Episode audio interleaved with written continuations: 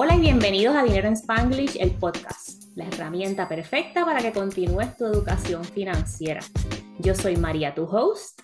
Y yo soy Silka, tu co-host, y aquí te vamos a compartir contenido simple y en español. Y hoy vamos a hablar de un tema candente y es la infidelidad financiera, porque este tema es real. Y se resume, si no tienes tiempo para escuchar todo el podcast, pues yo te voy a invitar a que lo escuches completo en mantener secretos sobre tu dinero. Exacto, sí, una, una definición más eh, fancy es ocultar gastos o aspectos relevantes de tus finanzas personales a tu pareja. Y, tenemos unas cuantas notas aquí porque este es un tema un poquito fuerte, entonces vamos a estar mirando constantemente y leyendo nuestras notas, pero la primera pregunta que te tienes que hacer a ti y comparte este episodio con tu pareja es, ¿hablas abiertamente sobre dinero? ya sea ahorros, deudas, tu puntuación de crédito, las compras que haces, los deseos de cómo utilizar tu dinero y también de tus metas financieras. La respuesta es sí o no y por qué. Exacto, eso es importante, ¿por qué?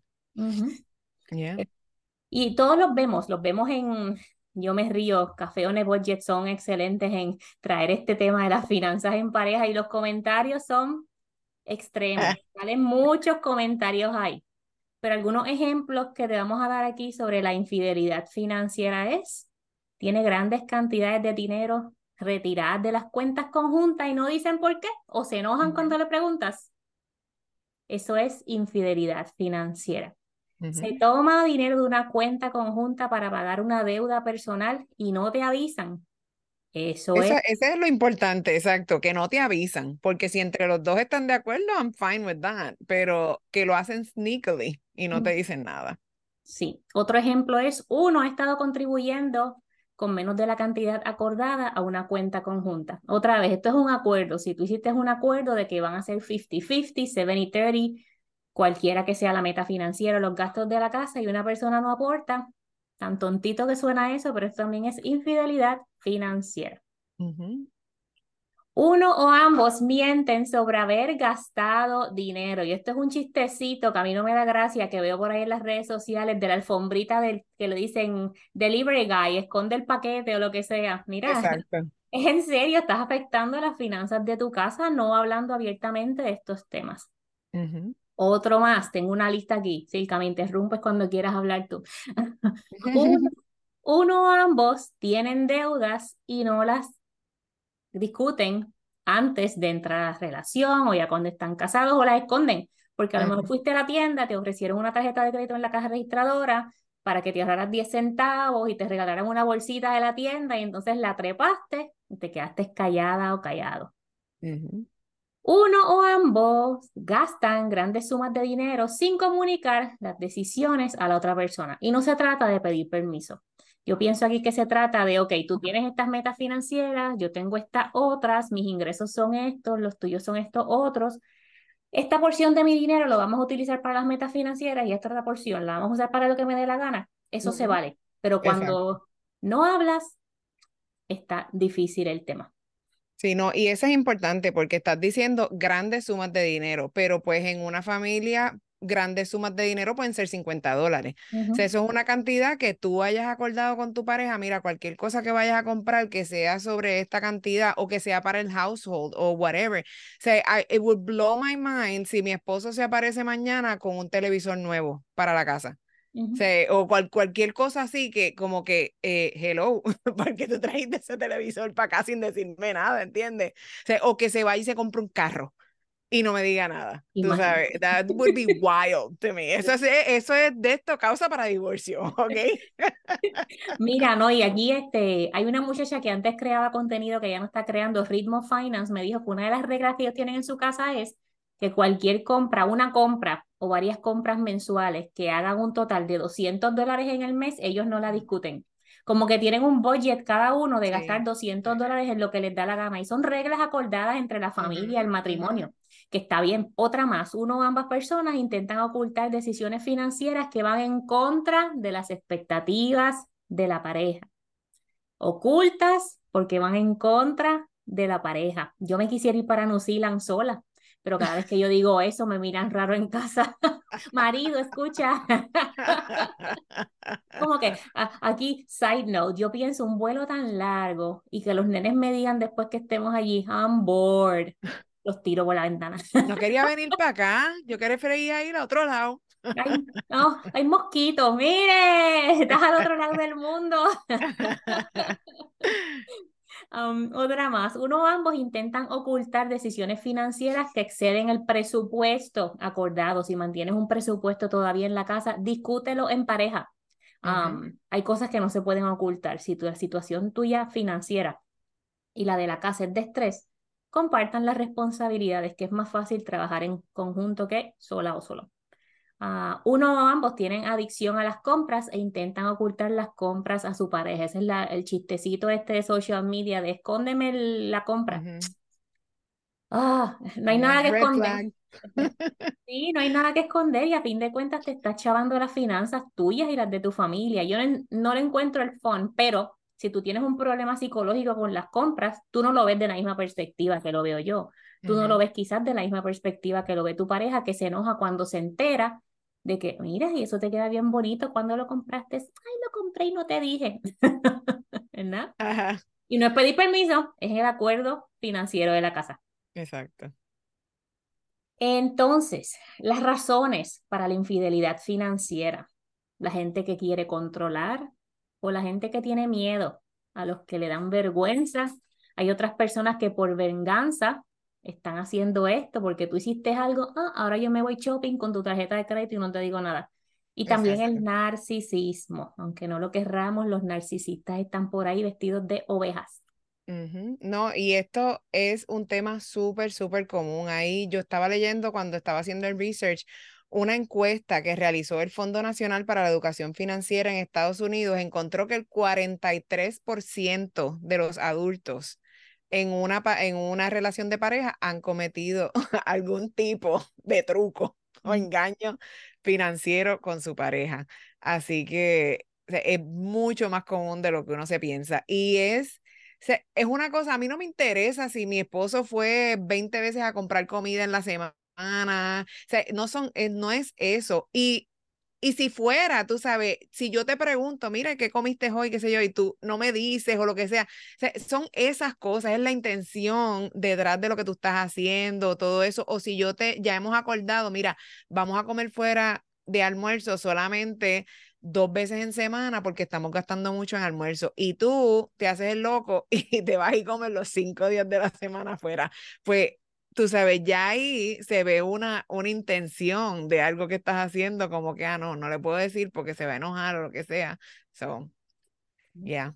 Pueden ser muchas cosas que aunque parezcan tontas, son, tienen otro, otro significado, otra, you know, I don't know. Y es cositas que yo no puedo entender, ¿verdad? Porque, y quizás es la madurez que tengo ahora, vamos a decirlo así, pero unas parejas que intercambian todo, y no hablan de finanzas personales y entonces ignoraste todos los red flags y ahora estás hasta el cuello porque tu pareja no tiene las mismas metas financieras que tú, todo esto se mm, envuelve en lo mismo. Quizás estas cosas de esconder no son nuevas, quizás siempre han estado ahí y no debes ignorar los red flags de la situación en este momento. Ya no, y los cuentos que yo oigo, a mí, yo una persona me comentó hace, hace un, tiempito que el esposo le había dado la firma a un amigo para un carro. Mm. O sea, sin decir nada, ¿entiendes? Y yo, y, eh, y la persona, lo, lo más triste de esto es que la persona estaba actuando completamente de buena fe y no veía nada de problema. O sea, no era problemático para, para esa persona el hacer eso. O sea, es como que, what do you mean? Yo le estaba haciendo un favor a un amigo, tú sabes, y ya, you know, como que, como que le prestaste cinco pesos, tú sabes, y yo, ¿qué? Y yo, mira, eso es causa para divorcio también, tú sabes. Una, pasan cosas, pasan cosas. Y todos los ejemplos que yo di ahora son entre parejas, pero ahora tú acabas de decir otra, otro layer en esto de infidelidad, la gente externa. Esto de prestarle el crédito a un familiar o a un amigo, prestar dinero a un familiar o a un amigo cuando en casa no hay recursos, hacerle compra a un familiar o amigo y entonces cuando llegas a tu casa no hay dinero para nada. Eso está a otro nivel. Tengo aquí una lista de red flags que tienes que estar mirando, no importa si estás dating o ya estás casada o casado. Esa persona tiene reservas o secretos en cuanto a sus finanzas personales. Si tú le preguntas a tu pareja, vamos a mirar el crédito en el teléfono, uno, dos, tres, flip, y no lo quiere mirar, ya sabes que hay un poquito de problema ahí. Y no hay nada malo en tener mal crédito si esa persona está dispuesta a mejorar. Todos hemos cometido y hemos metido la pata. Esto no se trata de juzgar, se trata de identificar cómo en conjunto podemos lograr nuestras metas financieras y remover este obstáculo de la infidelidad financiera. Otra es la persona está defensiva o defensivo en cuanto a las finanzas personales. No te quiere decir, se pone cranky cuando le hablas, proyecta acusaciones sobre las finanzas personales, las refleja en ti. ¿Qué mucho tú gastas? Pero esa persona es la que anda. La manipulación, no se olviden de la manipulación de las la manipulación de las ovejas. sí, sí. Eh, ha ocultado información relacionada con el dinero en el pasado. Los ejemplitos que estábamos dando ahora de le prestó a mí, le prestó dinero a un amigo, o le prestó el crédito, eso puede afectar imposiblemente a las finanzas de la casa. No comparte en dónde viene el dinero para comprar grandes. ¿Qué? Economía subterránea. Sí, sí, sí, sí. ¿De dónde sacaste ese chavo? Este es un tema que no vamos a discutir aquí. ¿De dónde tú sacaste eso? Mm, un amigo me lo prestó. Otra acá, excluye a su pareja de decisiones financieras importantes. Hay veces, gente, y lo vemos mucho con las mujeres, que los hombres nos hacen sentir brutas en temas de dinero. Y no nos quieren compartir las decisiones financieras mete mano a eso, mete mano a tu educación para que no te tomen de bobado de bobo. Sí, no, las, los anuncios esos que en cada Navidad la sacan con el tipo que llega a la casa con el carro, con el moño, como que, que tú compraste un carro, ¿para quién? ¿Para mí? Y, la, la, pagar? la contentura. Sí, no, yo estaría leve. ¿Cómo que tú compraste un carro sin decirme nada? ¡Al loco! Ahora lo devuelve, lo llevas para atrás. Ay, mira, otra más. una cuenta bancaria secreta separada de su pareja. Eso ocurre. Sí, pues mira, en ese eh, eh, tiene que quedar bien claro que estamos hablando de, de, infidelidad financiera. No estamos hablando de cuando hay algún caso de abuso de la pareja, porque ahí, eh, pues ya esto tiene otras implicaciones, tú sabes, si tú sientes que estás en peligro, sientes que debes dejar esta relación y todo eso, pues una exit strategy sería obviamente tener una cuenta bancaria secreta que nadie la sepa, tú sabes, pero esto, esto no es lo que estamos hablando, estamos hablando de una relación de pareja que los dos, que son charlatanería, como quien dice, tú sabes, que no es que, que estás en peligro ni nada de esas cosas, tú sabes, que tienes una cuenta bancaria para hacer otro tipo de, de shady stuff, no una cuenta bancaria en la que estás tratando de save money para poder escapar de una situación en la que no estás safe, en la que no estás, tú sabes, eso no es lo que estamos hablando. Y eso va con todo lo que hemos hablado, porque voy a decir aquí, no comparte cuántos son los ingresos con su pareja. Again, si tienes que salir, tu calladita te ves más bonita, pero si no, es infidelidad. O calladito, porque no, ahora no se sabe, tú sabes. Em, gasta dinero en otras personas, pero no en su pareja. ¿Qué? que tú compraste qué para quién. ¿Qué, ¿Cómo? Mantienes registros financieros y facturas ocultas de la pareja. Mira, yo tengo un ejemplo aquí de una chica que me dijo, María, quiero salir de deudas, pero mi pareja no sabe cuántas deudas tengo. Y yo, olvídate, te metiste hasta, hasta el cuello, tienes que crear tu plan. Si tú no te sientes segura hablándote a tu pareja de todas las deudas que tienes, porque esa persona te dijo en primer plano, no hagas eso porque te vas a endeudar, no gastes esos chavos. Esa persona proactivamente te había dicho, no lo hagas porque va a estar hasta el cuello y tú lo hiciste como quiera, pues mira, crea tu plan de acción para salir de esas deudas. Lo mejor que puedes hacer es hablar abiertamente con tu pareja, pero si tienes miedo, por las razones que sean, o porque no quieres que la persona te diga, te lo dije, crea tu plan de acción para salir de esas deudas lo antes posible. Y la última que tengo aquí es no quiero hacer un presupuesto ni planificar financieramente para el futuro. Si esta última te ocurre, yo te invito a que escuches el episodio que está titulado Tip 10, que hice con mi esposo, en el que hablamos de cómo nosotros trabajamos las finanzas de casa. Ok, pues ¿qué tips tenemos para, para la gente que pueda mejorar su, su relación primeramente con su pareja y con el dinero y todo eso? Si no, yo creo que la infidelidad financiera no es usualmente solamente del dinero. Yo creo que deben haber otras cosas en el ambiente que están llevando a la persona a hacer, a hacer este, a tomar decisiones como esta.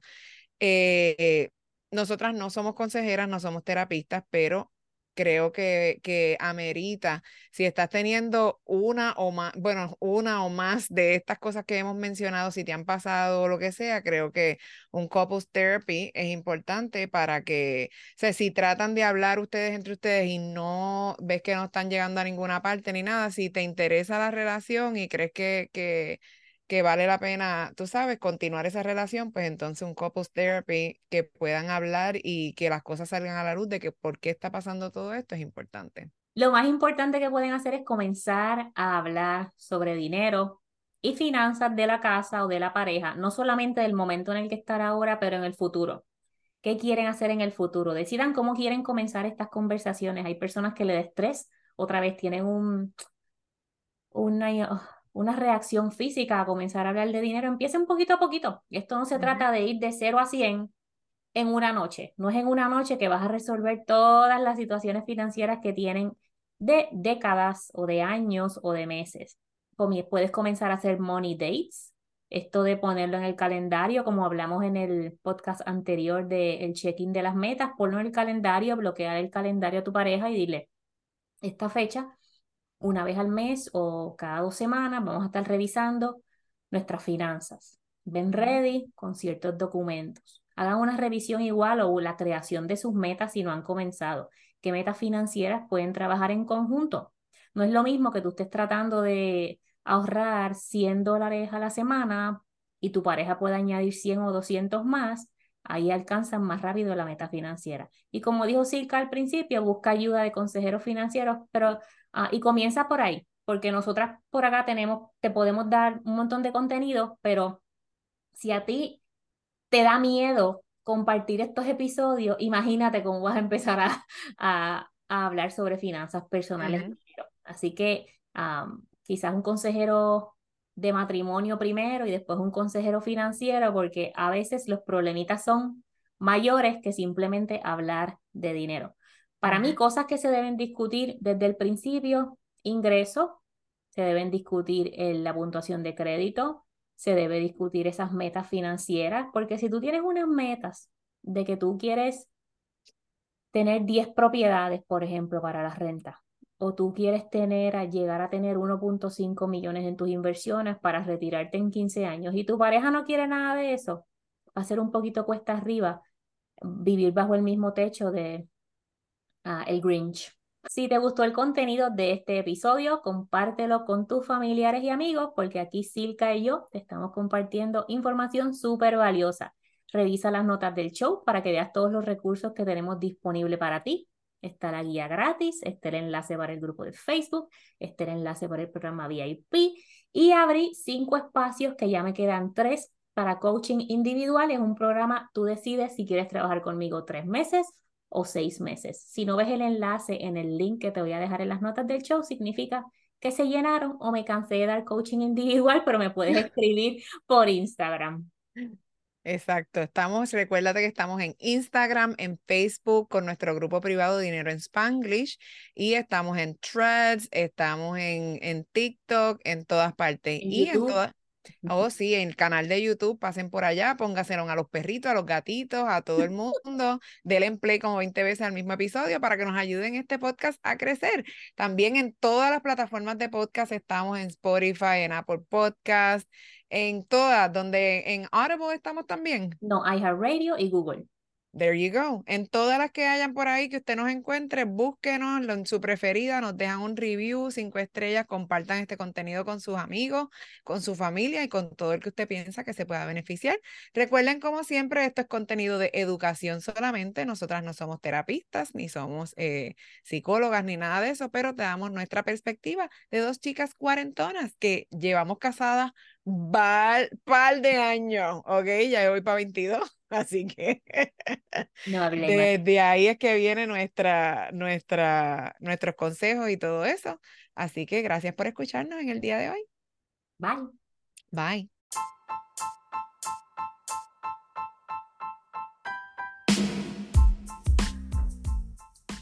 Gracias por escuchar otro episodio más de Dinero en Spanglish, el podcast. Esto lo hicimos para ti con mucho cariño y si quieres comenzar tu camino hacia la independencia financiera, Revisa las notas del show para que veas todos los recursos que tenemos para ti, recursos gratis y recursos pagados. Es tu momento de comenzar a manejar tu relación con el dinero y encaminarte hacia la independencia financiera.